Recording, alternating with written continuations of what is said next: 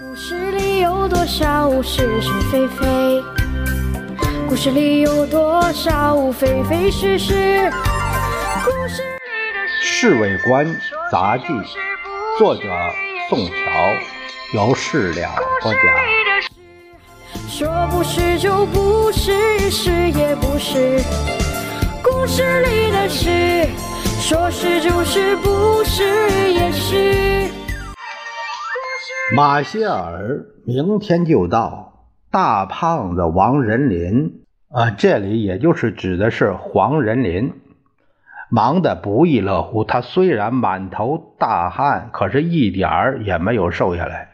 特使行馆就设在牛角沱宋子文院长原来的住宅。这个宋子文呢，这里写的是宋子文啊，然后其实就是指的是宋子文。面临着嘉陵江，图个闹中取静。夫人对王大胖子说：“人家老远到中国，又是重庆这个破地方，一切都得力求富丽堂皇、舒服美观，多用几个钱没什么关系。”报告夫人，黄仁林。呃，擦擦头上的汗。我们对于特使行馆的布置陈设，完全依照美国标准，连电器、冰箱都是从新加尔各答专机运来的。至于家具、沙发，也是从宋院长从前由美国买回来的。可是墙上不妨挂几幅中国古画，还要找些真正的中国古董。他们有地位的外国人都喜欢这一套的。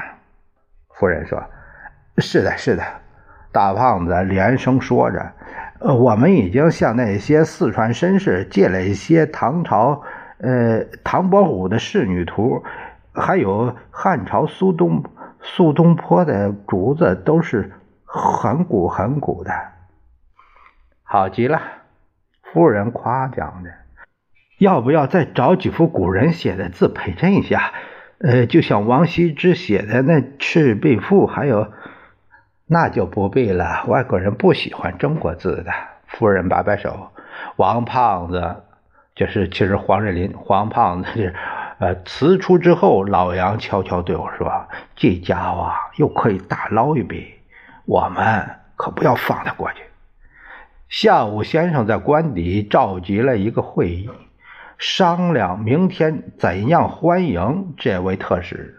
有的人主张先生不必亲自到飞机场迎接，有宋院长去就可以了。也有人认为先生应该去，因为一个特使就等于美国总统亲身到来，而且美国又是我们盟邦中最重要的一个。后来还是夫人说：“大亮，我想我们两个人还是去一趟好。”让美国朋友看看你的民主风度，啊啊啊，呃呃，明天去一趟。最后又决定明天晚上就在官邸设宴替他洗尘，只请宋院长和吴国桢等两三个人作陪。以后似乎还要举行一次盛大的欢迎会。陈立夫建议，大概他对于这次没有当上陪客觉得难过。当然，当然，先生的话总算挽回了他的面子。散会后，宋院长又和先生密谈了半个多钟头。看样子，先生和宋院长的感情又恢复了，到底是郎舅至亲。我对老杨说。什么？走美国路线不能不借重宋院长的。老杨这样说。说不是不是，是也不是。